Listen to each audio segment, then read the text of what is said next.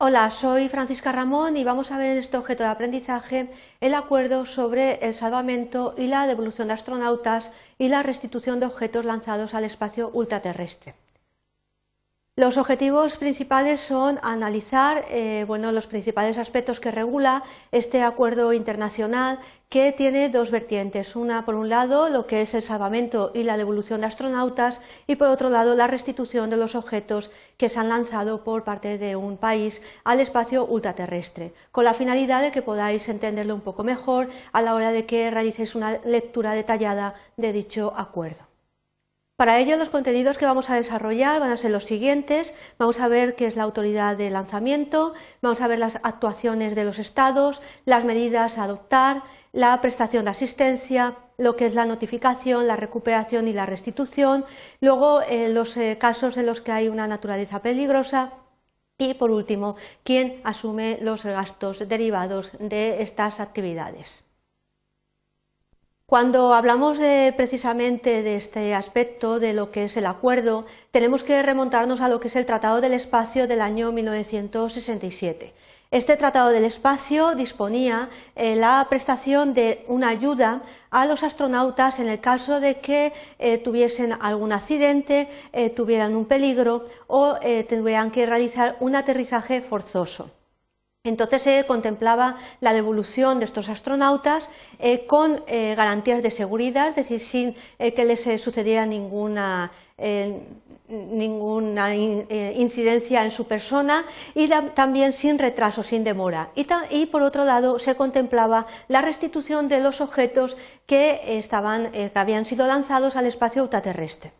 Todo ello eh, se contemplaba en función de dos principios que era, por un lado, el fomento de la cooperación internacional y, por otro lado, sentimientos de humanidad. Tenemos que tener presente que el astronauta tiene la consideración en el ámbito internacional, eh, por lo que indica el Tratado del Espacio, de enviado de la humanidad. Vamos a ver qué se entiende por autoridad de lanzamiento. Cuando hablamos de autoridad de lanzamiento, para saber eh, cómo se aplica este acuerdo, tenemos que tener presente que se va a entender, según lo indica este documento, el Estado que es responsable del lanzamiento que se haya realizado. O en el caso de que sea no un Estado, sino una organización internacional intergubernamental,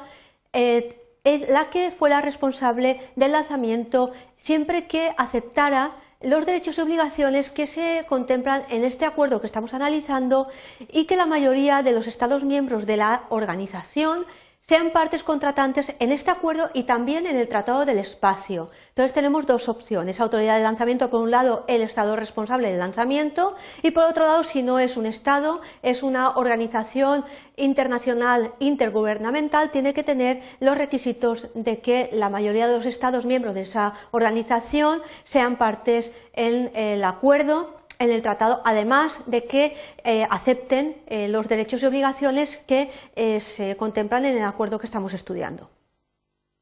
¿Cuáles son las actuaciones de los Estados ante una situación que nos podamos encontrar de riesgo, de accidente, de peligro? Bien, pues toda parte contratante que sepa o bueno, descubra que la tripulación de una nave espacial ha sufrido eh, un accidente o bien se encuentra en una situación de peligro, no ha sufrido ningún accidente, pero está en una situación de riesgo, o ha realizado un aterrizaje forzoso o involuntario, es decir, un aterrizaje que no está previsto que se realice, pero que se ha producido por esa situación de peligro, de riesgo o a raíz de un accidente, en un territorio colocado bajo la jurisdicción de ese Estado parte en alta mar o en cualquier otro lugar que no esté colocado bajo la jurisdicción de ningún Estado, es decir, hay tres posibilidades, debe inmediatamente realizar lo siguiente. Notificar a la autoridad de lanzamiento o, si no puede, eh, identificar la autoridad de lanzamiento porque en ese momento no se sepa, ni comunicarse inmediatamente con dicha autoridad, lo hará público por eh, los medios eh, apropiados de comunicación de que disponga y también lo notificará al secretario general de Naciones Unidas, a quien correspondería difundir precisamente la noticia para eh, que se sepa esa situación que ha ocurrido. Es decir, tenemos aquí eh, un deber de notificación eh, por un lado, a la autoridad de lanzamiento, o en el caso de que no se sepa, eh, se hace público de la forma que sea posible, y al Secretario General de Naciones Unidas, en función de ese derecho de información eh, que se contempla en el Tratado del Espacio, que se debe de respetar siempre. ¿Cuáles son las medidas que se contemplan que deben de adoptarse ante una situación? En la cual hay un peligro, ha habido un accidente o se ha producido un aterrizaje eh, forzoso eh, no previsto, eh, pues en el caso de que haya habido una situación de peligro o de riesgo.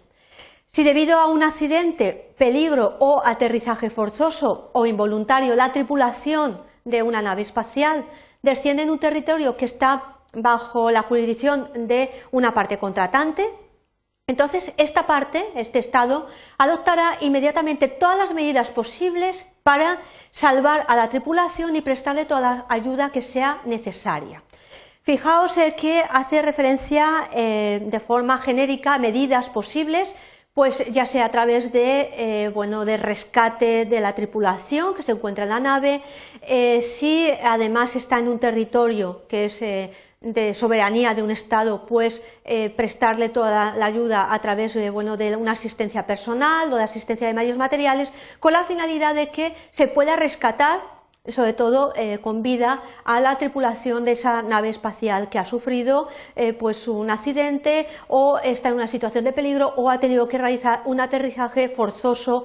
no previsto en ese lugar. Y también, por supuesto, vemos cómo se vuelve otra vez a reiterar ese deber de comunicación a la autoridad de lanzamiento y al secretario general de Naciones Unidas eh, para que eh, adopte las medidas que sean oportunas. Vemos siempre que hay ese deber de información que se debe respetar siempre cada vez que nos encontramos con una actividad de carácter espacial. Hay que tener en cuenta que si la asistencia de la autoridad de lanzamiento fuera eh, útil para lograr un pronto salvamento o bien eh, puede contribuir eh, bueno, en la medida importante a la eficacia de las operaciones, la autoridad de, lanzamiento va a cooperar con la parte contratante en cuyo territorio se ha producido ese aterrizaje forzoso, con miras a realizar operaciones de búsqueda y de salvamento. Es decir, se establece un deber de cooperación entre Estados eh, con la finalidad siempre de lograr salvar eh, eh, las vidas que se puedan encontrar en la nave espacial que ha sufrido esa incidencia. Todas estas operaciones eh, se realizan además eh, bajo el control de la parte contratante, la que actuará además con una colaboración con la autoridad de lanzamiento. Eh, puede ser un Estado el que haya lanzado la nave espacial, pero luego la parte contratante puede ser diferente porque haya ocurrido ese, aterrizaje forzoso involuntario en su territorio y entonces se establece ese deber de colaboración. Bien, vamos a concretar un poco más la prestación de asistencia si se sabe o se descubre, en este caso, que la tripulación de una nave ha descendido en alta mar o en caso de que no se encuentre en un lugar bajo la jurisdicción de ningún Estado, veis que es un supuesto diferente al anterior, alta mar o en lugar que no está bajo la jurisdicción de ningún Estado, las partes contratantes que se hallen en condiciones de eh, prestar, eh, de hacerlo, prestar una asistencia en las operaciones de búsqueda y salvamento. Y por supuesto, eh, vemos cómo vuelve a incidirse en ese deber de información de tanto a la autoridad de lanzamiento como al secretario eh, general de Naciones Unidas acerca de las medidas que se adopten y sus resultados. La diferencia con el supuesto anterior es simplemente que se ha producido ese eh, aterrizaje o eh, se encuentra una, tripulación de una nave en un lugar donde no hay jurisdicción por parte de un Estado. Es alta mar o un lugar que no es de titularidad de ningún ente estatal. Por otro lado, eh, fijaos bien que si debido a un accidente, aterrizaje forzoso, involuntario, la tripulación desciende en territorio colocado bajo la jurisdicción de una parte contratante o haya sido hallada en alta mar o en cualquier lugar no colocado bajo la seguridad, se deberá de eh, indicar sin demora a los representantes de la autoridad de lanzamiento. Son los dos supuestos en los cuales hay que precisar que esa información no se puede retrasar en facilitarse. Esta notificación, como veis, se vuelve otra vez a incidir en los artículos del acuerdo en cuanto eh, en el momento que se conozca que hay un objeto espacial o partes componentes, de tal manera que vemos la diferenciación con lo que era la tripulación. Aquí, en este caso, estamos hablando de un objeto espacial y no de la tripulación de una nave espacial. Entonces, en este caso, incluso partes componentes que han vuelto a la Tierra en un territorio colocado bajo la jurisdicción de un Estado o bien en alta mar o en un lugar que no está bajo la jurisdicción, se produce también la notificación a la autoridad de lanzamiento y al secretario general de Naciones Unidas. Hemos visto el caso de la tripulación, los astronautas y el caso de los objetos espaciales e incluso las partes componentes. En cuanto a la recuperación, tenemos que tener en cuenta que eh, toda parte contratante que tenga jurisdicción sobre el territorio en el que un objeto espacial o una parte componente de ese objeto han sido descubiertos deberá adoptar todas las medidas necesarias eh, para eh, pues que se pueda recuperar el objeto o bien las partes del mismo. Ojo con esto porque no estamos hablando ya de la, de la recuperación o del rescate de personas, Aquí se habla de recuperación de los objetos y hemos visto anteriormente que se hablaba de rescate de la tripulación, de los astronautas que eh, pudieran eh, tripular una nave espacial. Bien, esta restitución eh, se realiza además precisamente cuando indica el precepto del acuerdo que a petición de la autoridad de lanzamiento los objetos o las partes encontrados fuera de los límites territoriales eh, serán restituidos a los representantes de la autoridad de lanzamiento o bien eh, serán retenidos hasta que se identifique eh, la autoridad de lanzamiento para restituir los objetos que se han encontrado. En el caso de que nos encontremos con un objeto espacial que sospechemos que tiene una naturaleza peligrosa, por ejemplo, eh, porque lleve en su interior eh, algún componente radioactivo o lleve en su interior algún componente que en contacto con la atmósfera pueda eh, producir un efecto nocivo de cualquier tipo, gases, etc. Entonces la parte contratante que tenga motivos para creer o considerar que ese objeto espacial localizado que se ha descubierto en un territorio de su jurisdicción o en otro lugar que son de naturaleza peligrosa o nociva, debe de notificarlo a la autoridad de lanzamiento que deberá adoptar, la autoridad de lanzamiento del objeto, que deberá adoptar de forma inmediata las medidas necesarias para eliminar el posible peligro porque puede producir daños y perjuicios en ese territorio.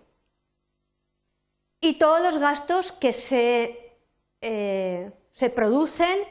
para dar cumplimiento a esas obligaciones de rescate, por un lado, de la tripulación de los astronautas y por otro lado de la restitución de un objeto espacial va a correr a cargo de la autoridad de lanzamiento. Eso es algo importante porque no va a asumir desde luego la parte contratante los gastos de rescate y de restitución, sino que va a ser la autoridad de lanzamiento quien abone esos gastos originados para rescatar a los tripulantes, a los astronautas o para la restitución del objeto espacial que haya eh, sido eh, localizado. Para concluir, ¿qué hemos visto? Pues hemos analizado de una forma sencilla eh, todos los preceptos que son más interesantes para vuestro estudio del acuerdo sobre el salvamento y la devolución de astronautas y la restitución de objetos lanzados al espacio ultraterrestre. Recordaros que, por un lado, se analiza y se contempla la regulación del salvamento y de la devolución de los astronautas, de personas y por otro lado lo que es la restitución de los objetos lanzados al espacio ultraterrestre. El acuerdo los regula ambos, pero tenéis que ver que hay peculiaridades en cuanto a lo que es el rescate eh, o la devolución y lo que es la restitución de objetos. Espero que con estas breves notas, a la hora de una lectura detallada del acuerdo, lo podáis entender mucho mejor. Gracias.